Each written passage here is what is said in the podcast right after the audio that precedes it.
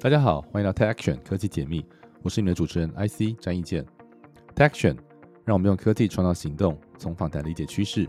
带给你最独特的产业知识、技术观点、创业故事和投资经验，为你解开科技业、创投业、顾问业还有许多行业的面纱。科技解密，让科技与创业不再神秘。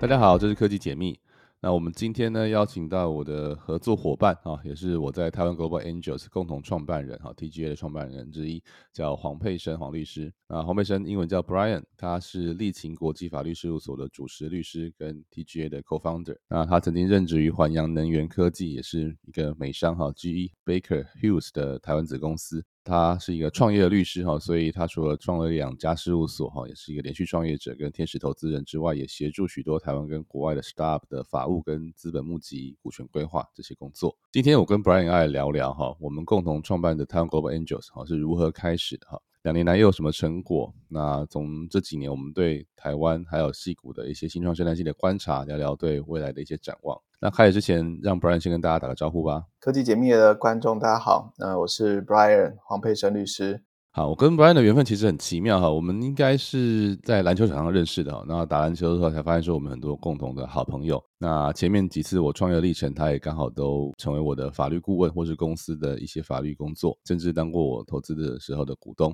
那我们有很长时间在台湾的生新创生态系有一些专案啊，甚至参加政府的一些顾问。直到两年前，我们共同创立 TGA，和有更多共同经验来创业和工作。那今天访谈比较特别哈，我们采用交叉访谈的方式哈，就是说我们会互相问对方，那跟一般都是我在问比较不一样。那聊聊我们怎么开始 TGA 的，还有在西谷跟台湾看到什么风景。那本来我们认识起源应该就是打篮球的时候，然后最有趣的是我高中同学 Jack 哈黄世佳哈，以前我也访问过哈，然后他是你当兵时候的班长。那我们三个都是管乐团出身，也都热爱篮球。很有趣的是，我们三个后来都变成了天使投资人，跟这个甚至有创业的经历。你当初怎么创办第一家事务所的？其实一开始我并不是想要当事务所当律师啊。当初家里面的，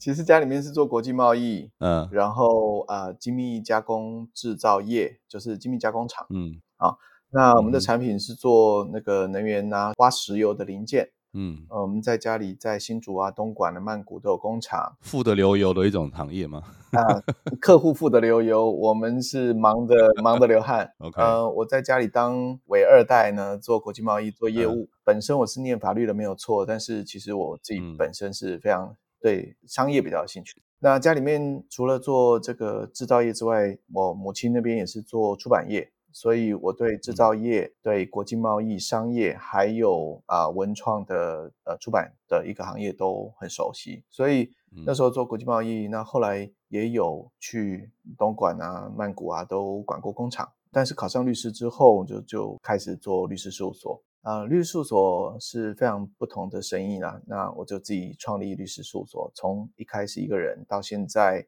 我们有啊北中南总共有三个分所，总有五个。partner，那么也有接近两百个人的一个规模啊，那所以服务业、制造业、文创业各种行业其实都有经验。当时在家里面的时候，因为商业的关系，制造业呢在中国投资的时候就处理过很多的境外股权的控股架构啊，OBU、三角贸易，还有接受创投的投资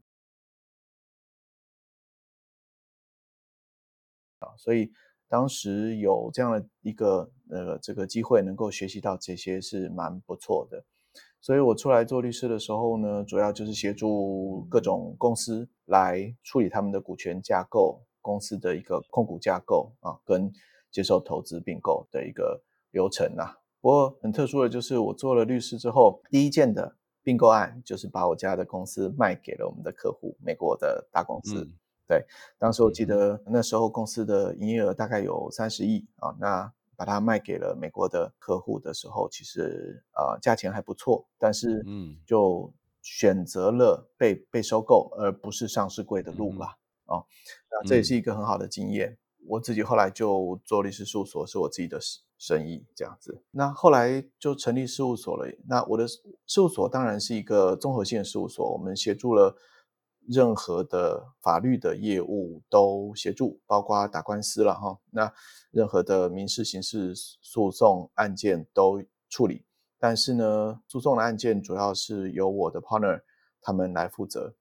我负责的部门比较是商务部门，举凡从公司设立一直到产品的建造，包括你的产品是软体啊、硬体啦、软硬整合啦，或者是整个 B to B 的产品啊，那都是我非常熟悉的各种的领域。最后，如果公司发展的好，可能就要上市柜，或者是被收购。那这中间的所有的这些流程跟该做的事，其实。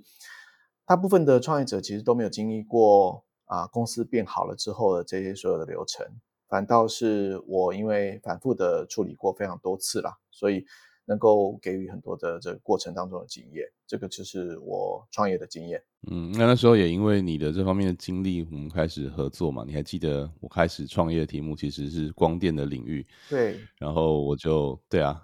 对，你是你是念光电的，后来你怎么会进入网络创业跟新创圈的？呃，其实蛮有趣，因为我博士班念的是生意光电哈，所以其实本来在做创业主题是偏分析跟仪器哈，所以跟佩生开始合作也是因为那时候参加几个新创公司哈，有一些专利上的问题或者是股权结构的问题，就跟佩生请教。那后来是二零零九年，我遇到林志成哈 Jamie，他在网络上开始写关于戏股，还有在这个呃台湾的一些创业上的观点。那我发现我们有些呃想法很相像。那就像我跟佩森认识的这个经过一样，也是在篮球场上哈。我那时候常常在打篮球，就变成了一个合作伙伴。然后我等于是加入了这个网络圈第二波的创业潮哈。那在 a b l e s 我看了非常多的新创公司的时候，也发现说，哎。我们刚开始面试哈，就学觉得他们有些在台湾或是境外设立公司的需求啊，那刚好我跟培生合作过，所以我就推荐培生成为我们这个前面的法律顾问，包括 a b o r 自己，还有这个很多新创公司。所以在那几年，我想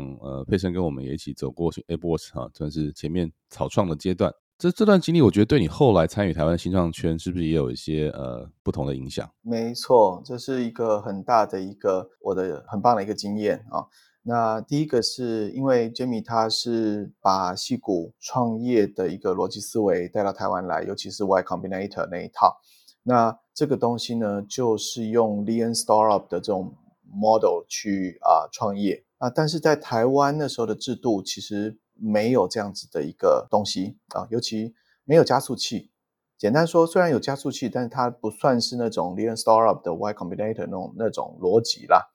所以，它其实会需要符合这样子的一个逻辑的投资的合约，甚至是公司制度。尤其是那个所谓的像优先投资权啦，或者是 Safe Note 这些东西，在台湾的时候都还不存在。那我觉得前面我们花蛮多时间去研究怎么把戏股，尤其那时候是因为呃 App 开始出现嘛，App 出现就是因为智慧手机啊，对，还有无线网络出现，所以那个 timing 很特别，就是大量的创业者他的他的创业门槛降得很低，所以反而开办公司或者是设立新创，他不一定要开公司啊，就是说这个问题我们以后可以再聊，就是说创业一定要开公司吗？可是就是说你还是会遇到跟客户或是跟投资人跟员工之间的法律问题嘛，对不对？没错，那时候要面临的事情是二零一八年前的公司法是没有。特别股的，应该是说有特别股的规定，但是你看到特别股都是那些上市贵的那些高铁啊，那些特别股啊，它没有，它其实并不是细股的那种特别股。对，台湾特别股那个时候并不特别，你没有优先权，没有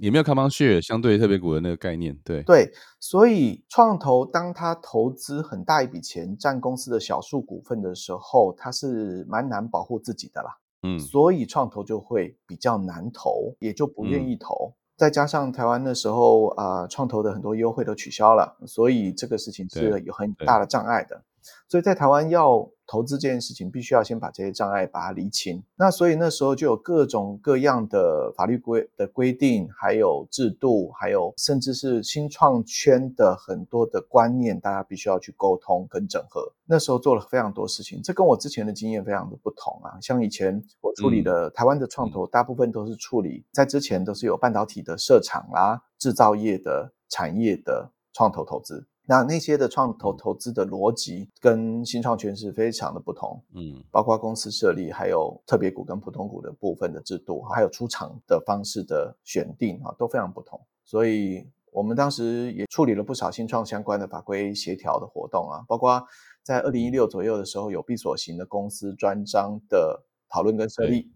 然后在二零一八的时候直接就修改大修的公台湾的公司法。把配合国际能够做特别股的这些所有的规定都做成公司法了，也有在后来还有很多的像国发天使的投资的方式，还有 a b r a s 的所有的投资的这些制度，这些都算是台湾新创圈很早期的一些制度的发展了哈。嗯，所以我们那时候做最很多这个事情。那你后来？离开 AppWorks 的时候，艾希你不是做运动新创吗？你自己创业了嘛？嗯。但是后来我记得你又到生技产业跟到国家生技园区去当啊副执行长，在协助很多生技的创业项目。那个那个过程是怎么样走的？呃，其实蛮有趣的，哦就是说我在 AppWorks 的时候。呃，我并不是软体或者是这个网络公司出身哈，所以在 Apple 其实我比较像是在学习跟呃从创投的角度，可是说创投我的创业经验也不是特别丰富，所以有点像是在对的时间搭上一艘火箭，坐在这个驾驶舱哈这个旁边，那当然也得到非常多投资新创换网络公司的经验和观察，那还有募资，我们在 Apple 经历了两次的创投的募资。那我其实，在播期间就知道了国家生技园区哈，在二零一七到一九年时候会发生这个事情。那所以那时候其实心里就有许过一个愿哈，如果有一天这个园区哈成立的话，我其实蛮愿意进去帮忙哈。那或许是被宇宙听到这个声音哈。那我在离开 Airbus 的时候，其实呃就是想要在累积创业经验，因为我们三个其他三个合伙人哈，那对于我在 Airbus 的定位，觉得蛮多的讨论说，哎，我虽然想要做硬体的这个投资，可是也没有真的在。制造业待过，纯软体或是电商或是游戏产业不是我自己最有兴趣的事情哈。那我也觉得我的这个创业经历不足，其实能够帮助创业者的经验，在某个阶段就就就不是很能够啊使得上力，所以我们就觉得说我应该再累积一次创业经验，所以 a b r o 就也把我后面两年的哈本来的薪资哈转成股份投资我的公司。那那时候我就选了保险跟运动两个我觉得有长期的这个未来的题目，因为觉得人的老年化还有少子化是正在发生的事情。那也因为那时候开始玩铁人运动啦，哈，三 T 这些东西，觉得哎，运动产业其实有一些呃不错的前景啊。那在我创业历程当中，当然遇到很多呃鸟事啊，哈，这以后我们可以再开一集来聊那些创业上面的一些呃这个失败经验，哈，带给我的经验。那不过很幸运的是，我在这个创业的历程当中，哈，就在运动产业当中，有一次就一个以前啊回台大演讲时候的一个老师，他后来到了。国家单位到公务院啊去任职，那他想邀请我去，那我后来考虑一下，那他说那另外一个国家单位国家生技园区也有也有职缺哈，有人有主管在找人，然后我就去去认识这个单位，然后才发现，哎，我当年许的愿居然好像有机会成真哈，所以我就成为国家生技园区第一个哈从外面加入的一个新人啊，那时候其他所有的主管都是行政院或是中央院的这个本来的主管。那我就建立了整个国家生技园区的育成中心啊的这个团队啊，然后开始全世界跑。因为那时候我到位的时候，其实实验室啦、甚至办公室都还是一个全空的状态，所以花了蛮大的力气啊，把它建立起它初步的一个样貌跟规模。然后我也去了很多国家，那尤其波士顿跟西谷，我在两年各去了三趟哦，然后也去了很多次的东京跟横滨啊，因为我们在日本有一些呃药厂的合作，还有欧洲啊。我去了以色列、比利时啦，还有英国、哈德国、法国这些国家主要的这些生计和新创的地方，就发现哇，台湾其实虽然生机已经很蓬勃了哈，但是我们真的离这个戏谷跟波士顿还有蛮大的距离。所以我就心里面许愿说，那我应该要到美国来取经，所以就很幸运的拿到了伯克莱的这个学人计划哈。没想到来了一个月左右哈，我是二零一九年底到的，就遇到疫情，想说哇，在美国 如果他要待一年，结果十个月都在线上哈，感觉有点这个呃不值得哈。那那时候很多台湾人都会回到台湾嘛，我们就觉得那我们尽可能留在美国看看，那就没想到我们就后来还真的蛮幸运的拿到在台湾的一个公司的工作机会，然后就准备换工作签证，然后。也看到很多美国跟台湾之间的一些问题。那那个时间点，你在疫情的期间，你看台湾看到什么现象呢？呃，我们可以好好聊聊这个部分，因为嗯，在台湾其实那个段时间也有非常大的变化。呃，我们这么说吧，就是你记得在加入新创跟这种创业的部分，大概是创业的第二波浪潮哈。对，七元两千年的时候，那时候是第一波浪潮嘛，那是 Bubble dot com 的时候。我们可以说那是互联网的兴起。那过了十年之后，其实是手机网络的兴起。嗯，云端还有 Big Data。对，所以那个部分就是 Apple 在起来的。那个大概是二零一五左右。嗯，热起来之后，已经到一五年时候很热。对，嗯，那那个时候大家的创业一开始大家都创那个电商嘛，然后后来有人做电商平台，但是台湾的市场环境其实不一定适合做电商啦。因为就是人口的问题，很难讲到独角兽的规模了。对，也许就是能够有几家，我们有这样评论过这个事情。没错啊，所以后来大家也开始做了其他的服务，就是啊 B to C 的这种创业，大家喜欢做就是平台，因为平台能够呃价值比较高。但是平台也限于小经济，不一定能够长得很大啊。那后来呢？那个二零一八的那个时候，大家我我观察到大家开始转型，就是说新创，大家也发现了，其实站在巨人的肩膀上可以走得更远。那台湾很多的巨人就是制造业，那制造业的部分，很多人就开始做 B to B 以及硬体软硬体结合的这个部分。那那个时候是第一个我观察的变化。而二零一八，特别是因为公司法的大。修正的关系，很多的新创的投资已经可以跟世界接轨了，所以也有蛮多的国际的投资人也到台湾来，因为台湾的估值跟细股是差非常多的，所以外国的创投到台湾来寻宝啦，这个捡便宜啊是非常合理的。所以它。改了之后就马上，因为我记得有一度你还是台湾帮忙开闭锁性公司最多的律师。对，但是闭锁性公司你比较能够把它想象成一点一版本的公司法啦，就是假设我们传统的公司法是一一点零版本，那我们要去修改它，我们就用闭锁型公司去先找个口子，先去做做一些突破嘛。还是蛮多限制的。对，其实闭锁型有一个先天上的最不利创投的限制，就是创投投资是为了卖股票。但是呢，闭锁型公司的股票要哦，它还是要转，必须要经过其他人的同意。那创投我要卖股票的时候，怎么可能经过你其他人同意？所以 创投是原则上、理论上是绝对不可能去投资闭锁型公司的啦。所以后来那公司法已经大修了之后，根本就已经可以在一般的公司里面都做特别股了，何必要去用闭锁型来做呢？啊？所以呢，当时我们就很鼓吹的闭锁型公司，其实是一个一个一个中间过渡期的产品啦。嗯嗯嗯。那现在闭锁型公司主要是用来做呃家族传承、私人企业的控股使用，那比较不在新创里面使用了。但是当时有它的时代意义。那二零一八之后就可以开始用普通的公司法做了。那那时候台湾的新创也很成熟了，我觉得那时候就开始非常成熟了。大家完全可以认知到，在戏股 Y Combinator 中所讲的这种多阶段的募资，我们是天使轮、种子轮、A 轮、B 轮、C 轮，它是一轮一轮的把价值做出来再做上去的这种概念。哈，台湾也找到世界上独立的一个这个定位。那么，而且二零一八年那时候，很多的台商也慢慢的回来台湾，然后开始在台湾找到自己的定位，开始做。哈，我觉得这都呈现比较成熟的一个样貌了。哈，那。譬如说，很多的企业也开始投资了。我们都知道，企业 CVC 的兴起，通常都是景气比较好的时候，企业才会有多余的钱，然后开始去投资一些企业所要走的第二曲线嘛。嗯，所以企业开始投资。呃，企业开始投资的时候，就代表了企业投资之后可能会把这个公司收购，作为它的第二曲线。那么有这样子的一个出场机制，甚至是台湾有一些独角兽的出现。这时候天使投资就会出现了，因为大家觉得有利可图嘛，后面有利可图，前面就先早期投资，所以天使投资才会出现。那这个是很良性、很健康的一个生态环境出现。你必须要有天使投资出现，种子轮，然后 A 轮也有人接棒投，最后台湾传统以来一直都有的是 B 轮投资之后的比较后阶段的投资，一直都是有的。嗯，那。前阶段的是非常缺乏的，但是呢，从那个二零一八之后，这件事情就比较发生了。天使投资也有，种子投资也有，也有这个可以说是 a p p l e s 以及很多其他的早期基金所带起来的风潮。但是那个台湾还是有它先天的一个障碍啊。我们记得，在我父亲甚至是更早之前的台湾赚到钱的第一辈，这个台湾人都是出海去做美国人的生意啊。但是呢，我们在创新创的时候，不可能只做台湾的生意嘛？怎么样能够去做海外的生意？这是一个很大的一个趋势。所以，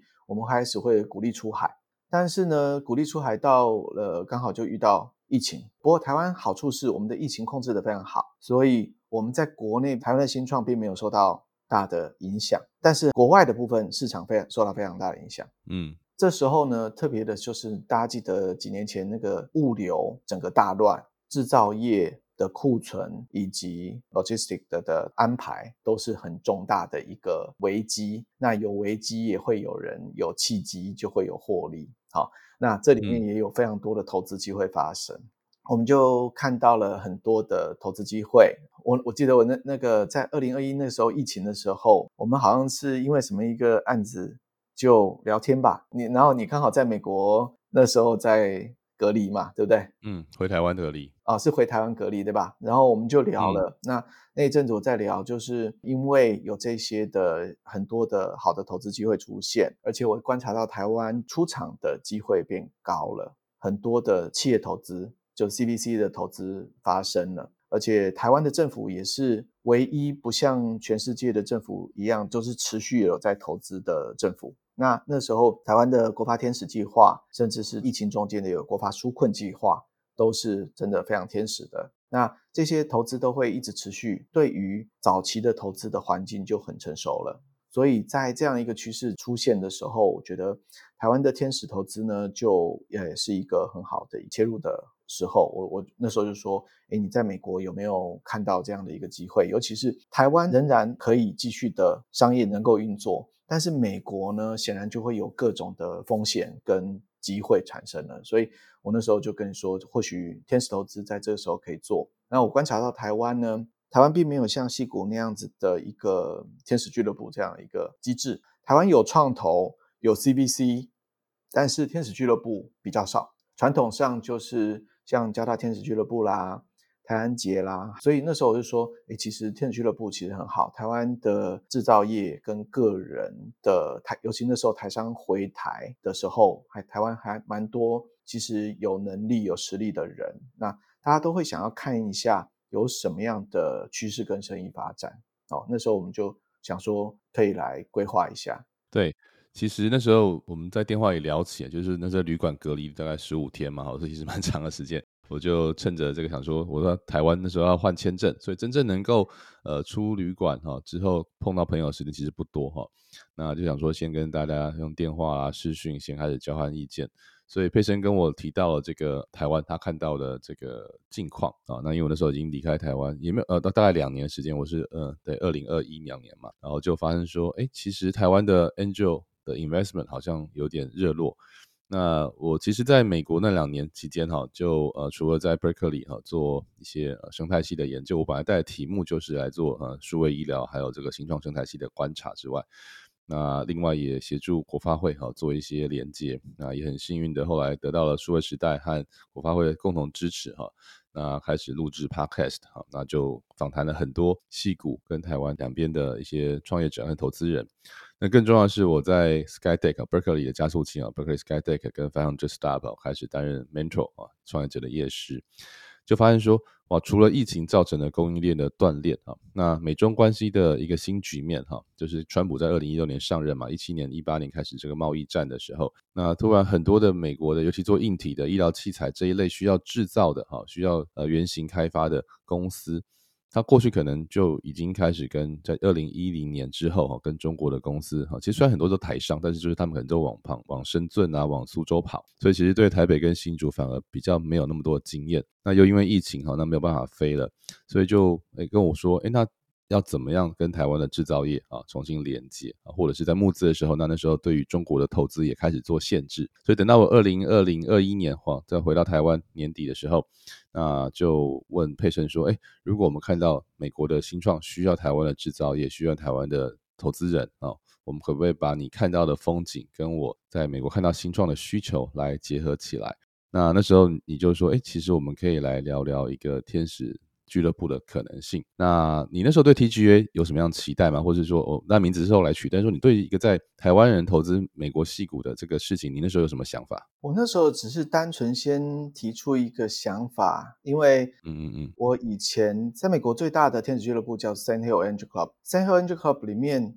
我以前认识一位台湾人，他是算是一个高管吧，他叫做 Tom，嗯，Tom Chu。他是一个非常棒的台湾人，在也是中生代在戏谷的创投圈早期创投有一席之地的一个台湾人。那很可惜，他后来因病早期就过世了，哈，这是很可惜的。但是他那时候跟我讲了这个戏谷天使俱乐部的一些经营的方式跟他的商业模式，哈，我觉得这非常好。台湾倒是没有看到非常比较类似的一个经营模式，所以那个时候呢，天使俱乐部其实我大多数都有接触啦，哦，包括嗯呃交大天使俱乐部啦，还有啊当时我也有协助跟 JJ 一起讨论 ABA 的设立的这次过程，嗯，大家的天使俱乐部一定要有一个好的商业模式。投资的这些哲学都会不一样啊，但是要有一个嗯自己独特的一个想法，然后抓到一个定位，然后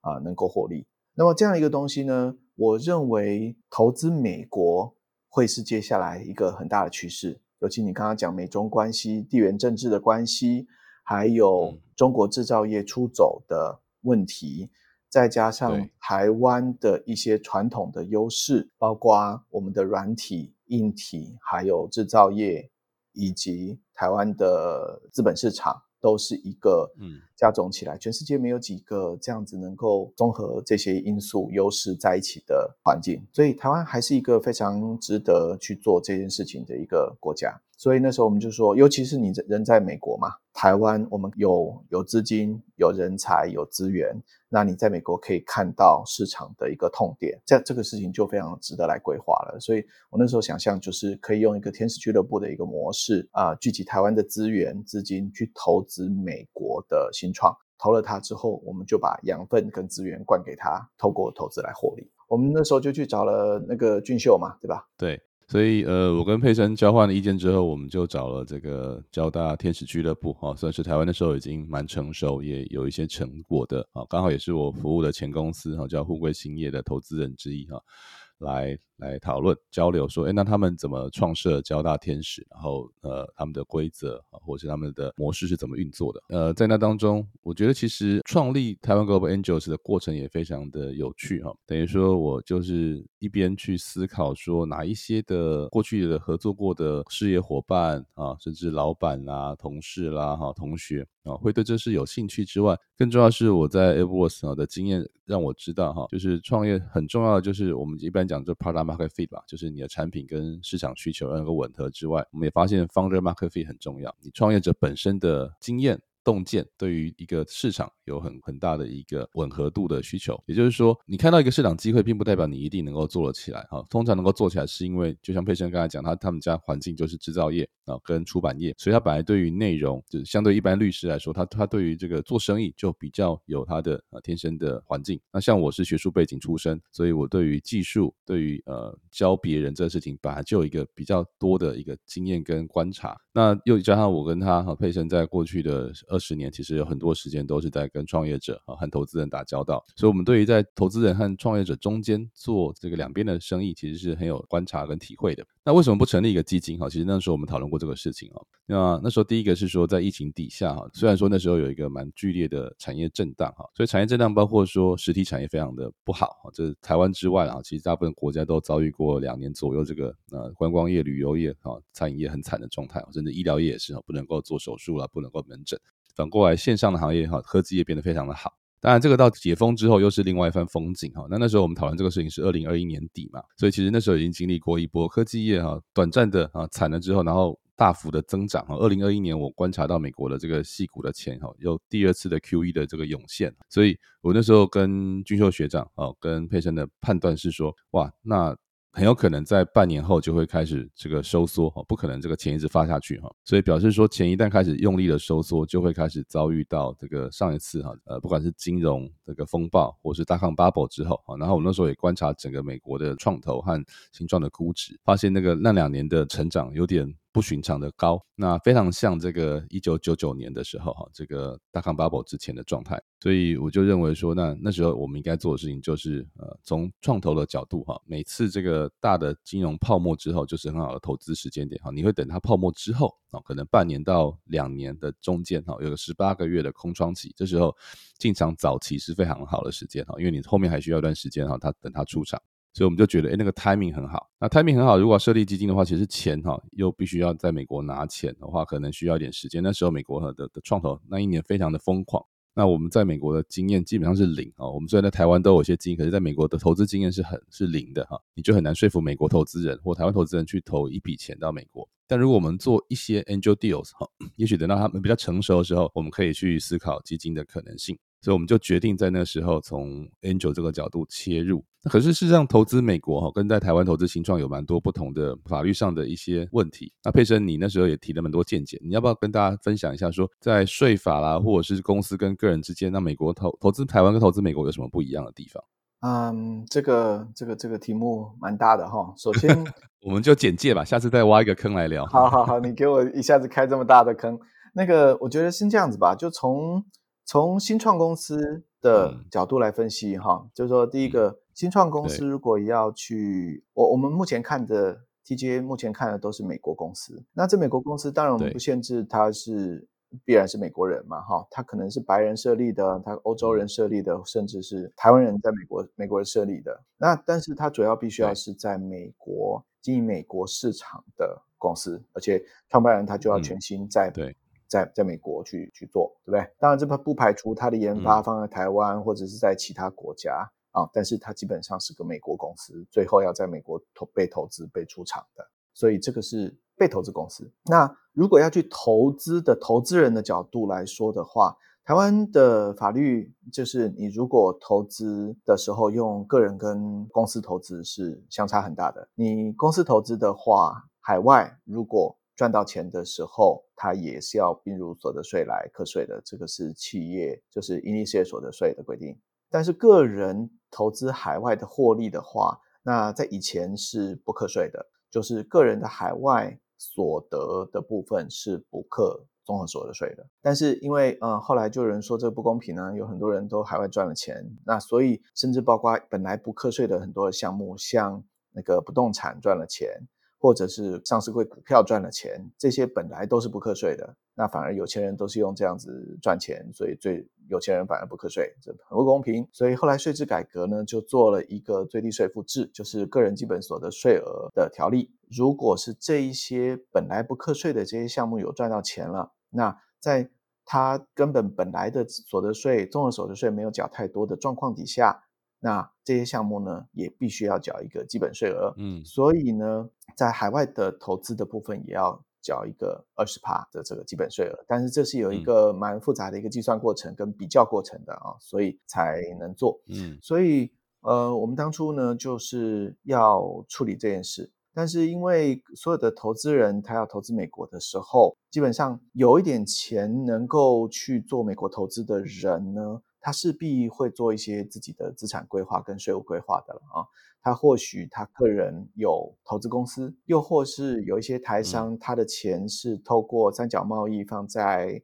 香港的 OBU 公司啊，甚至是萨萨摩亚公司、BBI 公司的这个这个新加坡的账户里面。这些公司呢，每一个人，甚至是还有一些人，他有一个 family 的 trust 信托架构。那嗯，我们事实上是没有。办法也不应该去管到每一个人他自己的一个税务规划的了啊，所以呢，我们都直接就是在美国设立了一个控股公司，也就是我们每一个。案子呢，都去设立一个 SPV，就是 Special Purpose Special Purpose Vehicle 啊，就当做是我们投资个别的公司的一个控股公司。这有几个好处啦，就是说所有的人都先投资到那个公司里面当股东，那我们再透过大家的比例呢，未来去做分润。但是呢，面对被投资公司的时候，像是美国公司的时候，我们就是单一的一个投资公司，那么也不会在人家的股东名册上面变成有呃十几个台湾人变成股东了。被投资公司、新创公司来说，他们也很不愿意见到这样状况，所以我们也很快的能够去被他们接受，而且投资来的公司是一个美国公司，所以我们这样的运作呢，会使到。啊，被投资公司非常愿意接受我们，而且天使俱乐部的概念就是大家出一点小钱，但是集结起来是一个相对大的钱，所以被投资的美国公司新创来说的话，才愿意跟你谈呐。因为在美国的话，每笔投资的金额都相对比较大。如果你一个人个人只要拿个一万两万美金需要去投资美国新创公司，它基本上是不收的，因为太麻烦了。但是你一群人集结起来有一个五十万美金的时候啊，作为种子轮作为天使轮的时候啊，这个支票他们就愿意收了，而且也可能可以谈一些条件了。尤其是在疫情期间的时候啊，他们募资比较困难的时候，好公司终究是好公司。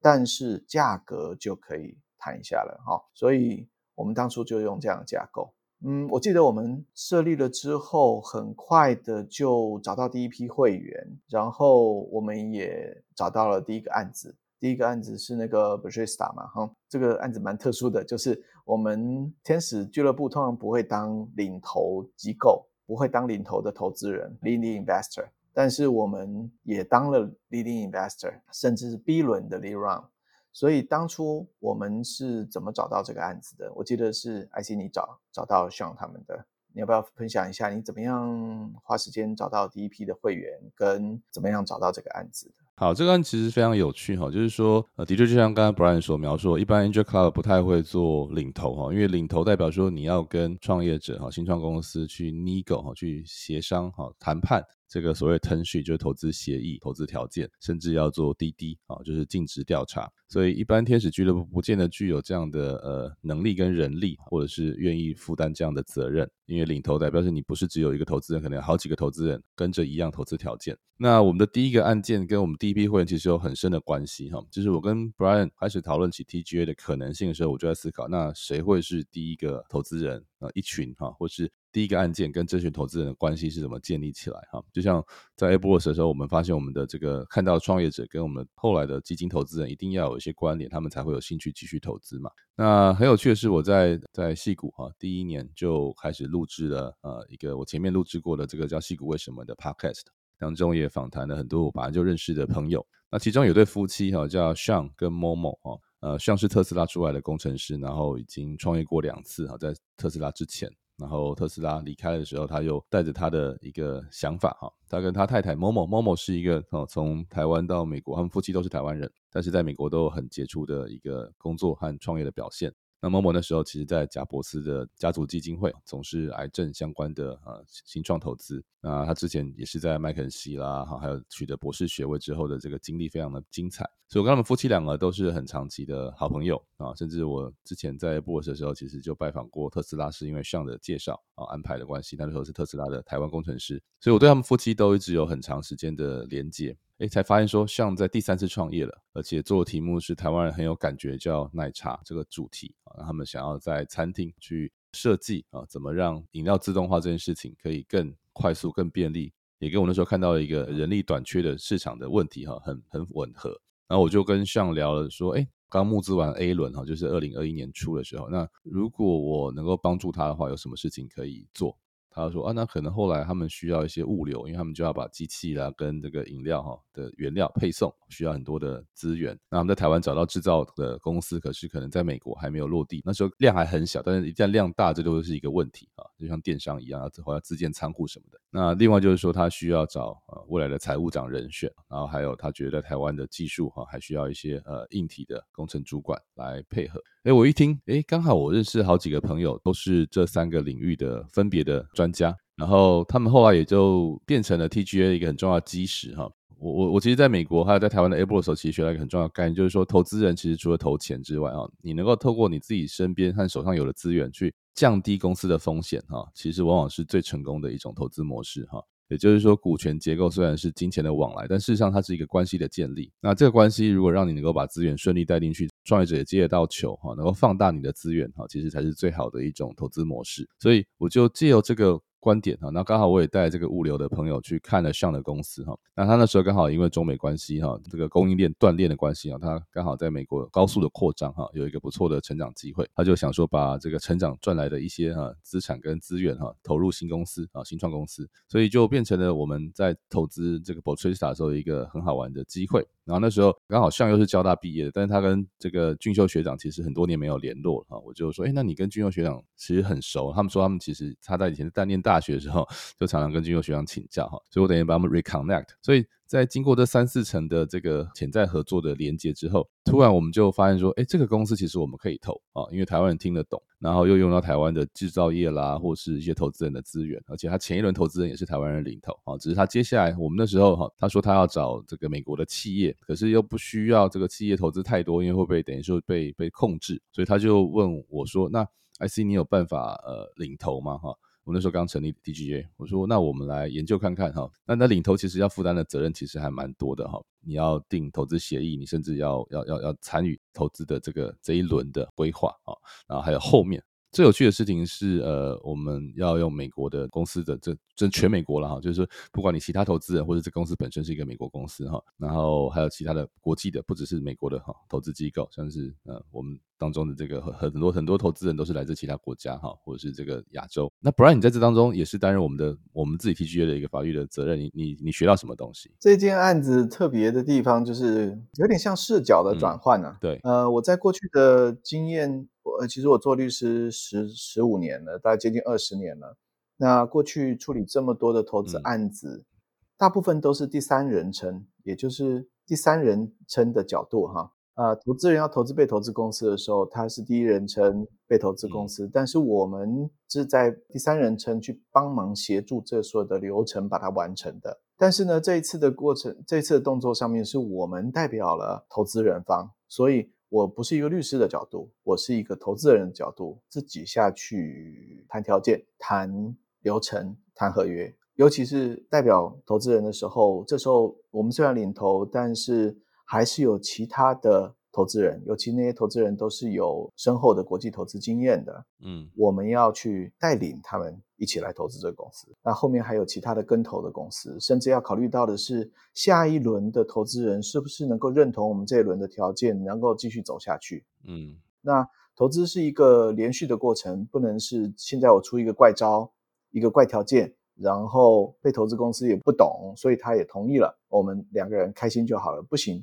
因为。接下来还有其他，在下一轮有 C 轮要投资，有 D 轮要投资，甚至要并购的人，最后要买单的人，这个大企业也要认同里面这个条件，否则后面就卡住了，那就完了。其实这是一个很大的题目，我觉得以后这个也是一个很重要，就是每一轮投资人的责任是什么哈？因为我们在当中也发现，其实前一轮投资人有一些他们的法律协议哈，或者是他们上一轮采用的 template 并不是一个很好的版本嘛，这个问题。没错，这就是台湾。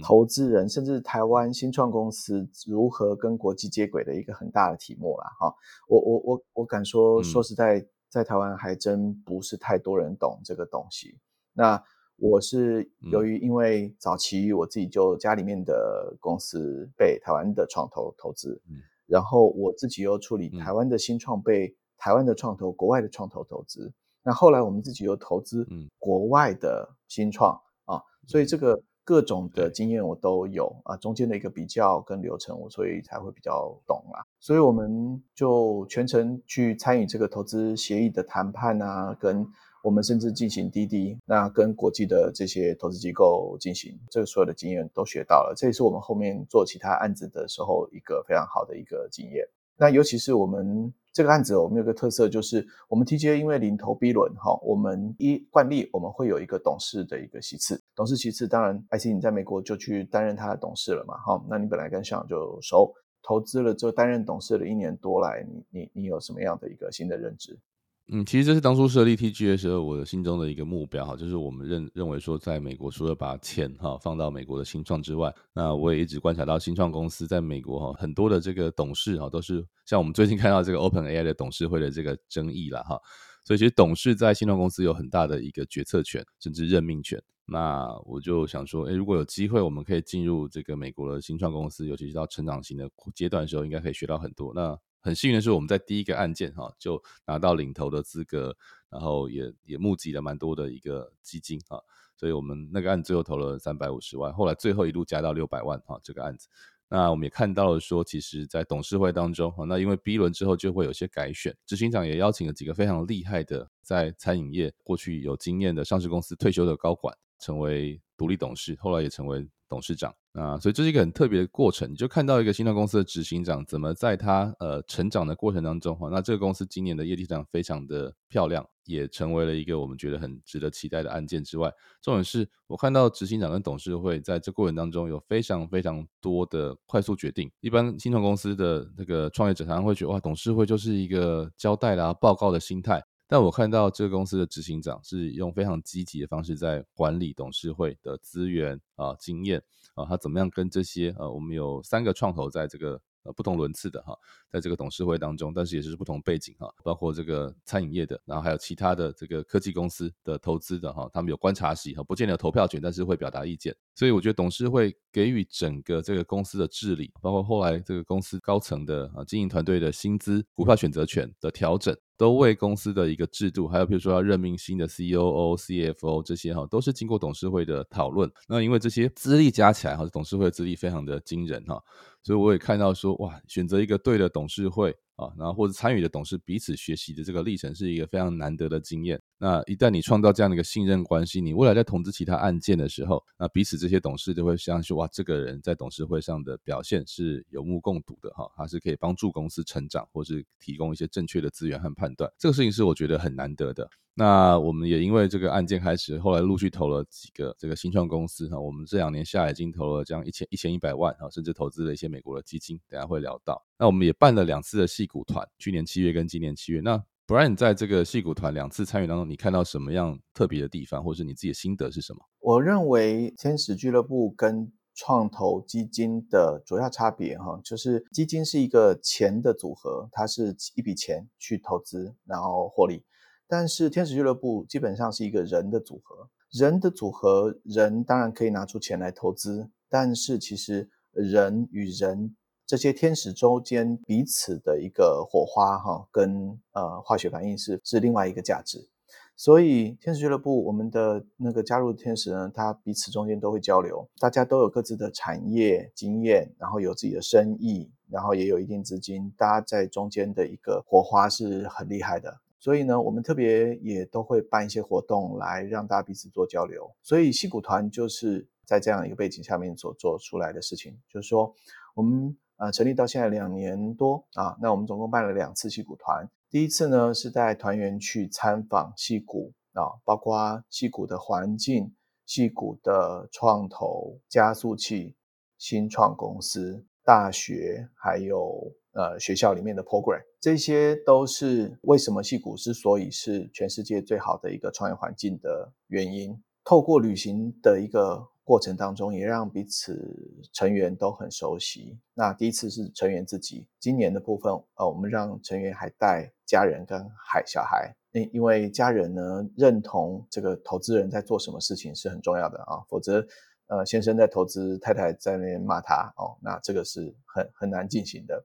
所以呢，我们呃除了戏骨团之外，我们也办了很多次的家庭日啊，大家彼此中间有所交流。嗯，也去年我们在溪头去住宿，然后今年也要到台中去骑车啊，所以会员的情感非常好，彼此中间的一个产业交流也都都是很多。当然不排斥会员中间彼此各自互相投资，或者是彼此一起投资台湾的公司，这些都是很好的一个事情嘛。哈，呃，我觉得这个就很可以用到。戏骨的经验，尤其是 IC，你人是在戏骨的，而且在戏骨已经蛮多年了。那到现在差不多，我记得有四五年了吧？你的心得是怎么样呢？对，其实带这个 TGA 成员来戏骨，是我一个呃很特别，就是我自己在来戏骨定居四年之前，也参加过像 Airbus 来美国哈，或者是其他的这个科技参访团啊，包括政府啦，或者是学术机构，在国家生技园区的时候，所以我等于来戏骨定居之前哈。有十次以上到戏谷的经验，那每次的都让我不同的感觉哈。可是等到自己真正住到戏谷，又经历像疫情啊、中美关系的转变这些哈，就发现说哇，在地真的还是有在地的一个优势哈。譬如说现在如果台湾朋友从台湾到美国，尤其到旧金山湾区来，我一定知道的话就会接待，然后聊一聊，那让他们知道说其实戏谷哈，呃，你表面上看起来是一个新创创投哈，非常热闹的地方，但是它还是有一些呃逐年的改变啊。或像说过去我们觉得戏谷的重心在南湾哦，就是所谓的 Santa Clara 啦、San Jose 跟 Mountain View 啦这些大公司哈创新的起源，那或像大公司科技公司的主要的所在地。但从二零一二年开始，旧金山啊，因为税制啦，还有一些呃城市的一些规划哈，有吸引了很多新创和独角兽进驻啊。所以反而伯克莱跟旧金山在过去十年有很高度的发达跟成长。那这些只有在在地哈，甚至很多南湾的朋友也不一定知道市区跟东湾也在起飞哈。所以其实这个事情是我刚好选择了在伯克莱。那因为当初就是发发现说，哎，好像有一些改变，好像波士顿在二零一二年之后的一些呃进展啊，也是开始急起直追啊，甚至我会观察整个美国的好几个城市的生态系的一些数字，那我也每一季都会读很多的创投业的报告哈，和总经的报告去分析说，哎，到底美国的情势在什么样的阶段？可是因为我自己就在当地，所以我会很深刻感受到物价的波动啦、人力的短缺啦，哈，这个餐厅从疫情前到疫情中、疫情后，哈，这个待位时间的差异，或是人力的呃足足不足够，都会让我们对于投资美国的一些呃可能性。感到更直接的观察啊，那这也是我们戏骨团成员来到美国的时候，他们自己也会去感受跟发现的。所以我觉得有时候我们过去台湾很多的一些事业家是提着一口皮箱就走天下，那甚至会在一个地方哈常住一段时间去拿业绩啊。其实这是一个很必要的现象。像很多戏骨的啊创投是不投资这个，不要说这个跨越国界啊，甚至连跨越这个湾区哈，他们都有五十英里的这个投资的哲学哈，但不投这个八十公里以外的哈。主要啦，百分之八十的公司都是投。投资在八十公里以内的这样一个区域，就是表示它可以开车往返，可以很快的见到面哈，来确认一些事情哈，或是讨论。所以我觉得，呃，人在一个当地哈，是投资一个蛮重要的优势啊。那当然了，我们怎么把台湾的连接哈继续保持？所以也非常感谢佩生，然后这两年的时间哈，帮我一起来安排台湾的很多活动哈，或者是我每次回到台湾的时候，我们会跟会员的参叙，让情感变得更自然。那美国另外一个很重要的趋势，就是因为疫情造成很多工作机会的改变或是人力的短缺。那直到目前我稍微有和缓一点哈，但是这个趋势还是很明显。所以我们看到这个人工智慧跟机器人哈，或整个这个所有产业的数位化跟自动化哈，第二次的发生这件事情，呃，变成一个很大的投资机会。所以我们也投资了像 YC 的校友基金。那或是我们投资的 MIT 的一个 Media Lab 啊多媒体实验室的一个基金叫 E14 啊，这都是我们呃看到趋势之后的，而且是人才哈。我们觉得你要守住最好的人才的来源，那才有机会找到更多的呃后续的案件。那你在台湾，你又看到什么样的一个趋势跟机会在未来？我看到趋势其实这很明显呀，就是中美的地缘政治的关系的紧张，让台湾重新又在世界地图上重要了起来。嗯，因为以往台湾就制造业来说的话，我们的不够中国便宜，所以美国他们也学习了，就直接就去中国做采购了啊。那台湾的代工业呢，本来也有一点被边缘化，中国又对台湾不一定很友好，所以台湾只好寻找到东南亚更低价的地方。不过呢，在中美关系的发生的时候，呃，美国人重新会体认到台湾人的。价值，我们在制造业代工业的控制成本很有这种忠诚度啊，以及软体跟民主政治的整个的结合，是全世界很难找到的一个很好的一个角度哈。所以呢，台湾是借助这样的一个机会，是很有回到国际舞台的可能的哈。如果就均富的角度。啊，日本跟美国都是两个台湾以往最常见的要去获利的一个市场。呃，台湾所有这个有钱人基本上都是透过这两个市场去赚到钱的。那台湾有它的价值。事实上，在在现在的接下来，我认为至少有二三十年的一个趋势，哈，是日本、台湾跟美国共同成长的一个互补机会里面出现的。那么，台湾的制造业、半导体还有软体业。跟医疗器材的资源都非常的好，这些部分呢，其实可以透过投资以及呃连接系股，还有呃像生技医疗的话，会是在东岸的 Boston 那边而产生出新的价值。那这些价值呢，其实台湾的部分，除了我们接他们的代工啊，哈，可以透过投资它来分享到未来最大的获利。否则代工其实最终。赚到的获利还是比较有限的啊，所以我们可以用这样的方式来做。透过这些两年的经营艾希你觉得我们 TGA 接下来还可以多做什么事呢？我觉得 TGA 在这两年学到非常多哈，在美国参与这个呃新创生态系哈，还有呃也因为有 TGA 这个新的身份哈。那我在美国的一些加速器当中，可以更主动、更积极的跟创业者去连接。那他们也看到我们投资的成绩，或是呃，既有投资带给新创公司的资源。那这件事情其实就是你开始做就越容易呃去 induce。那另外就是说，我们也看到说，在美国跟台湾的关系哈，甚至接上日本的市场的一个连接的机会哈。那我觉得，呃，对我来说最重要当然是把我们已经投资的项目哈。可以创造好的出场机会，那继续投资好的案件之外，那就像刚才佩神有讲过哈，这个 Angel Cloud 跟 VC 最大差别是一个人的组合啊。那因为我过去也在加速器哈有长期的经验跟观察，所以我认为一个社群的核心啊，一定是充分的信任关系，还有共同的成长啊这样的一个伙伴关系。所以我觉得透过一个嗯。比较独特的生态系运作哈，我们就像是一个投资人组合，而不是一个呃，不像加速器是是创业者的连接哈，所以是两边其实是互补性的了哈，所以我们可以看到说，呃，我们接下来可能会有更多的哈。这个社群内的活动啊，我们其实也在思考说，是不是来筹办邀请制的这个呃投资论坛，或是呃国际新创展演啊，包括我们有兴趣的或者已经投资的公司，那又或者我们可以除了有戏股团啊，是不是考虑来办台湾团？我们很多这个会员的公司啊，也都非常值得参访啊，很多的场域啦，他们智慧工厂也好，或者说一些已经啊有规模的啊台湾大企业啊，有些是我们的会员呢，在里面担任高管。所以，我们其实可以看到一些很独特的风景之外，也既有这些参访和彼此的交流，和和专家哈，和这个呃创业者、投资人的学习，我们可以去思考怎么样去把台湾啊很独特的一些关键的资源放大。当中有非常感谢啊，这些年哈，不管是给我机会到美国的国科会啦，哈，或是国发会哈，给我一些资源。那很感谢我们长期的合作伙伴数位时代啊。那最近也在台湾即将主办 Meet Taipei 哈，我也会到呃 Meet Taipei 担任评审。那佩生跟我也都会参加开幕式。我们觉得其实呃有非常多哈，会将台湾从中汽处哈一路支持很多台湾中小企业跟新创的现在转型叫哈创新创署，我们都非常感谢这些长官哈给我们长期的支支持或是指导哈。那我想我们很努力，希望可以在未来哈创造更多哈，先从台湾人投资美国新创哈，那未来可能很多台湾的新创公司到美国被收购或是合组，那在美国再继续创业，我觉得我们一定会创造出来哈，台湾人投资啊参与甚至是创意的这个国际独角兽。那我觉得这是 TGA 一个长期的目标，也非常感谢佩生还有我们会员长期的支持。那我想我们一定会做的更特别。那佩生，这应该也是你的期待吧？没错，我们会做得非常好。台湾很棒，好，那这是我们这一期的科技解密哈，非常独特，算是我们这个年终回顾，也是给大家来分享啊，我们这两年在 TGA 看到的风景跟我们的心得。那希望大家对于 TGA 或是对科技解密有任何心得跟兴趣，都在我们的 Apple Park 下留言。那科技解密，我们就下周再见喽，拜拜，拜拜。